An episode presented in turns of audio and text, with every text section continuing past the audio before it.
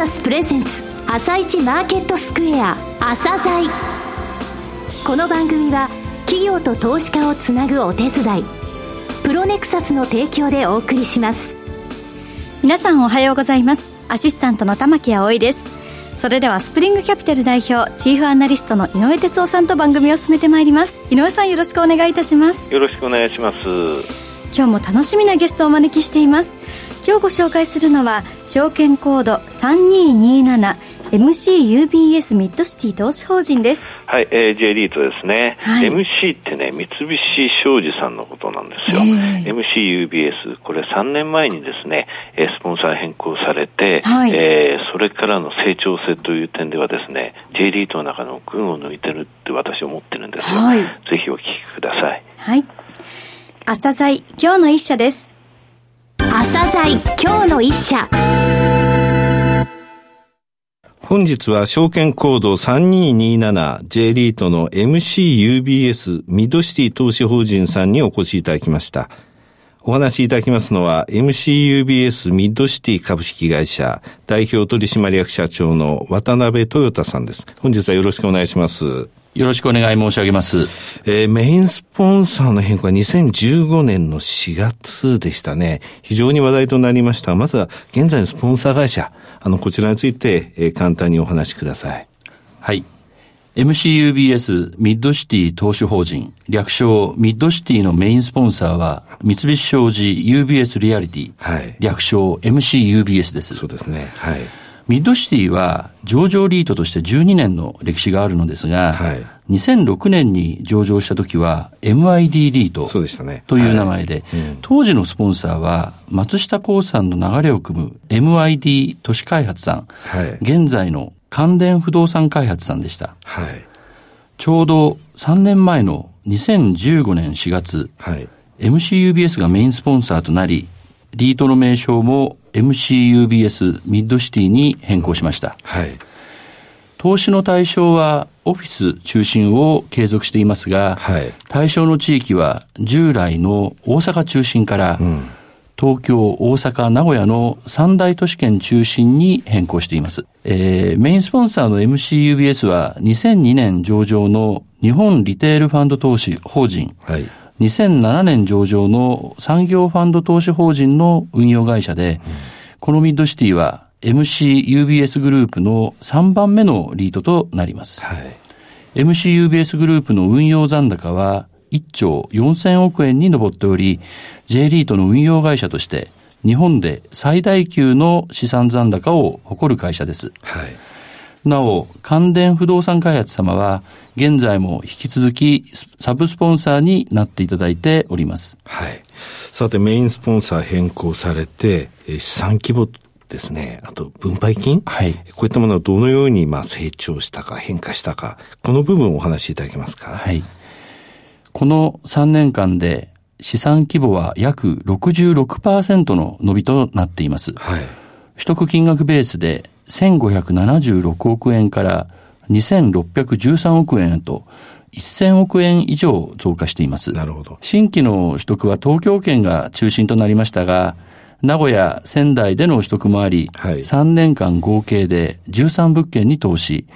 うん、一方、大阪県では2件の物件売却も行っています。はい、結果として、地域別の投資比率は3年前、大阪が82%、うん東京圏16.6%だったのが、はい、現時点では東京圏49.6%、はい、大阪圏が45.5%、はい、名古屋県1.9%となっています。現在、東京、大阪が半分半分ですが、東京圏が大阪圏を上回ったのは今年が初めてです。えー、上回ったんですね、そうなんですね。はい、さて、あの、一口当たりの分配金はどうでしょうか？ええはい、えー、一口当たり分配金は、メインスポンサーの変更後、今年の年末までの4年間で、約47%の伸びを見込んでいます。はい、2014年12月期の一口当たり分配金は、1191円でしたが、はい、2018年12月期の予想は、1750円となっています。資産規模、一口当たり分配金ともオフィス系 J リートの中でミッドシティは非常に高い伸びを示しています。そうですね。この3年間の伸びとしては非常に高いですね。えー、はい。さて今お話ありました東京圏がほぼ50%、大阪圏46%、えー、東京圏がついに抜いたということですね。はい、今まであの昔ですね、あの MID さんの時は大阪圏のお話を中心に伺ってればよかったと思うんですが、そう、ね,、だと思います。こうなりますと両方の地域について今後オフィス式をどういうふうに考えてらっしゃるか、そこのことを、えー、お聞きしなくてはいけないと思いますが、どうでしょう、はい。えー、両地域のですね、はい、えー、オフィス式を一言で申し上げますと、はい、大阪県は需給が逼迫。はい。東京圏は堅調な推移となっています、うん、大阪の需給が逼迫、この部分からお話しいただけますか？はい、ご説明します。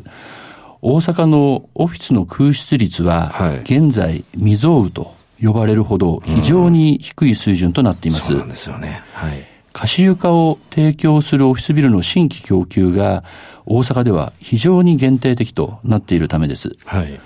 まとまった貸床を持つオフィスビルの竣工は大阪ビジネス地区で今年は秋に1件、はい、来年はゼロ、はい、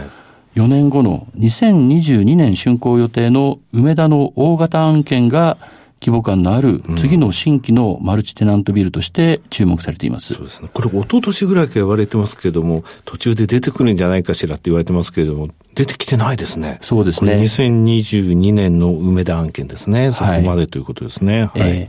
ー、やはり、あの、現在の大阪の不動産開発では、オフィスよりも、ホテルやマンションの開発が好まれているようです。ホテル足りなかったですからね。そうですね。インバウンドの影響も大きかったですね。えー、はい一方で、えー、業用の拡大も含め、オフィス床への一定のニーズがありますので、はい、現在は空き床を求める問い合わせがですね、はい、えー、非常に増えている、おりますし、オフィス賃料は緩やかな上昇が続いている状況です。はいこのオフィス需給逼迫の動きは、ミッドシティが2つの大型物件を保有する大阪ビジネスパークにも広がっています。はい、大阪城の近くですね。そうですね。はい、えー、この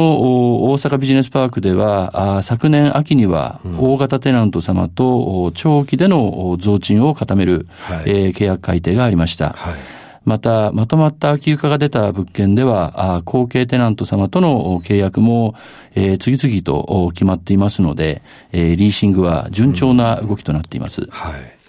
さて、東京の方はどうでしょう？はい。えー、東京のオフィスですが、あ今年2018年の大量供給は、現在の賃料相場にすでに織り込まれているという見方が広がっています。好調な企業業績を背景に、働き方改革や雇用確保のためのより快適なオフィス環境を求めるオフィスのニーズが東京の堅調なマーケットを支えていると見られています。はい、大量供給は大型のビルが中心なのですが、えー、ミッドシティが東京圏で保有するビルは中規模クラスですので、はいミッドシティの保有物件に対する大量供給の影響は今後も限定的と考えています。うん、はい。ミッドシティでは、慎重な案件を厳選し、はい、粘り強い交渉で、今年、東京圏で4物件、はい、合計232億円を取得しました。今年に入ってからですよね。そうなんです。はいえー、この新規の取得なんですが、はい、あ合計のですね、はい、NOI 利回りは4.3%と、はい。うん、えー、あの、ポートフォリオ全体の利回り4.1%を上回っていますので、はい、えー、全体の収益力の向上に、えー、十分に貢献している内容となっています。はい。えー、物件をですね、えー、買ってからも改修工事などで、えー、物件の価値向上に努めていますので、例えば、あ3年前に取得した渋谷道玄坂の物件では、平均賃料で5.5%アップ。はい、川崎駅前の物件では平均賃料で7.0%のアップを実現しています。東京、大阪を含む全体の稼働率は97.0%と、高い水準を維持していますので、これも賃料収入増大の原動力となっています。はいえー、今後の成長の鍵ですけれども、やはりメインスポンサーのマネジメント力、マネジメント力を生かした成長戦略についてお話しいただけますか？はい。メインスポンサーの MCUBS がですね、はい、えー、J リート事業で、えー、培った運用ノウハウ、うん、経験をこのミッドシティでも活かしていくことが、これまでの成長の原動力ですし、はい、これからも成長の鍵となると考えています。うん、まず、投資主の価値の最大化を念頭に、投資主第一で情報の取捨選択、はい、行動の是非を考える、うん、投資主ファーストとも言える運用哲学がバックボーンとなります。投資主ファースト。はい。はい、この運用哲学のもとでですね、うん、本邦最大級の商業用不動産バイヤーとしての MCUBS のネットワーク力を生かした物件ソーシング力は年間で500件にも及ぶオフィス物件の検討情報をミッドシティにもたらしています。これが有料物件の厳選を可能としてくれています。また、リート事業の推進にあたっては、はい、適正なコストの吟味、はい、テナントの満足度を向上させる物件の運営、はい、リノベーションの実行、うん、えー、こういった行動にはミッドシティだけではなくて、はい、MCUBS グループの中で、専門知識を持つ人たちの経験、ノウハウが活かされています。はい、こうした新規物件の取得、物件価値の向上を積み重ねて、はい、3年前、ポートフォリオ全体では320億円の含み損を抱えていたのですが、うんはい、最近では20億円の含み益となっています。はい、えー、実に340億円の評価改善となっています。ひっくり返ったんですかそうなりました。大阪物件の含み損があった部分をなくなったってことですかね。そうですね。あの、大阪物件の含み損が減ってまいりましたし、それに新規に買った物件のですね、含み益がまたさらに重なっていくと。これ、資産規模で見ますと10%以上そうですね。ね大きいですね。今は資産規模で2600ですから、ええ、非常に大きな動きです。はい。はい。で、この MCUBS グループの底力はですね、はい、財務の安定性の強化という形でも現れています。うん MCUBS は数多くの金融機関様と良好なネットワークを築いていますが、はい、これが、ミンドシティの借り入れ金融機関様の多様化にもつながっています。はい、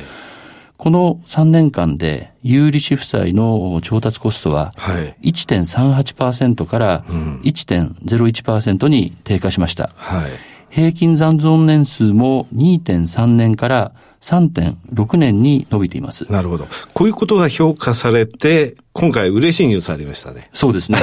もう、ええー、あの、その通りで、はい、このような財務基盤の安定化、あの、ポートフォリオの分散も進みましたので、はい、えー、今月の4月上旬には、はい、えー、格付け機関の JCR 様より、はい、A プラスポジティブの格付けを頂戴しました。A プラスなおかつ、今後についてポジティブということですね。はい、うん、そうです。はいえー、さらに、えー、ESG と呼ばれる、うん、環境配慮の分野では、2017年に2年続けて、グレスビーという、はい、専門機関様より、グリーンスターという高い評価もいただいております。はい。J リートで、えー、投資主価値の向上を実現する MCUBS グループの力をすべて活かしていくことがミッドシティの今後のさらなる成長に向けた強力な推進力となります。最後になりましたが、リスナーに向けて一言お願いします。朝鮮をお聞きの皆様、本日はありがとうございます。個人投資家の皆様により身近なリートになれればと願いまして、ミッドシティは今年の初めに投資口の5分割を実行しました。一口当たり投資金額は以前の40万円前後から現在は8万円前後になっています。今後もしっかりと成長を続けてまいりますので、ぜひよろしくお願いいたします。渡辺さん、どうもありがとうございました。ありがとうございました。今日の一社、MCUBS ミッドシティ投資法人をご紹介しました。さらに井上さんに MCUBS ミッドシティ投資法人についてお話しいただきます。はい。えー、この3年間で劇的にね、変わったっていうのはお分かりいただけると思います。はい、やっぱりメインスポンサー MCUBS、えー、三菱商事 UBS ですね。世界的な金融機関 UBS、大きいんですよね。この3年間で、え資産規模が66%増、1576億円から2613億円、日銀の買い入れのめどってまず2000億円ってあるんですよ、はい、そこを突破しておりますということなんですね。そ、ね、れでね、今まであのミッドさんっていうと、大阪県が82%、東京圏17%ぐらいだったんですが、はい、この3年間でついに東京圏が今回初めて抜きましたよというお話ありましたよね。約50%、大阪県46%なんですよね。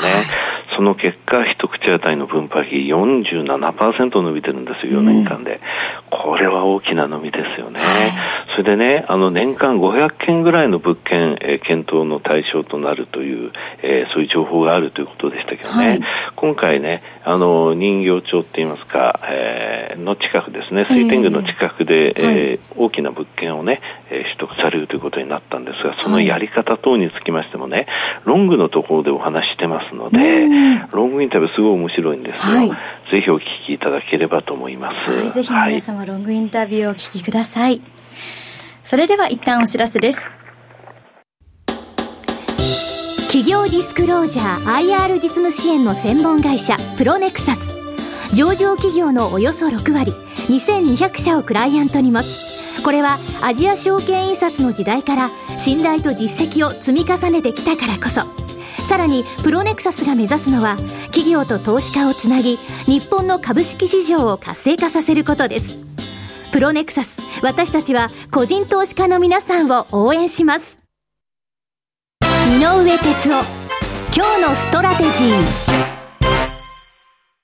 それでは井上さん、後半の解説もよろしくお願いいたします。はい、えー、マーケットの方ですね、日本企業につきましても3月決算銘柄の、えー、本決算の発表がね、続々と出てきます。はい、えー、5月の15日に向けてですね、来週あの、えー、連休の谷間ですが、バリエーション、日経平均これぐらい最終利益伸びたらこれぐらいのバリエーションというお話しようかなと思ってるんですけども、はい、まあその前にちょっとね、アメリカの方が、えー、金利の上昇で4年3ヶ月ぶりに10年国債が3%に乗せたというので、はい、昨日マーケットがね、5日ぶりに反発するかなと思ったら結局ダウ、えー、5連敗、えー、しかも大きく400ドル以上下げちゃったんですけれどもね、はい、この4年3か月ぶりっていうのはちょうどね、えー、イエレンさんの前の時ですね、ちょうどなる時ですね、はい、あのテーパリングをこれから行います、だから資産の買い入れとかそういった、えー、ことをやってきましたが、あの中央銀行のね、えー、そういう介入のところを小さくしてきますって宣言した時だったんですよ。はい、それからもこんな経って実際テーパリング終わってですね、今現在金利を上昇させている状況で同じ金利になったということなんですけれどもね、あのそれほど動揺することはないなというふうに思っています。はい、そのおかげでちょっとドル円がね、ドル高になりましたので、うん、昨日、えー、420数ドルダウ下げましたけど、昨日日経平均上がってたんでね、はい、一昨日の終値と同じぐらいのレベルから先物始まっていますので、昨日のニューヨークの下げはなかったということで日経平均になっているということで、これからはバリエーションを見ていきましょうという状況です。はい。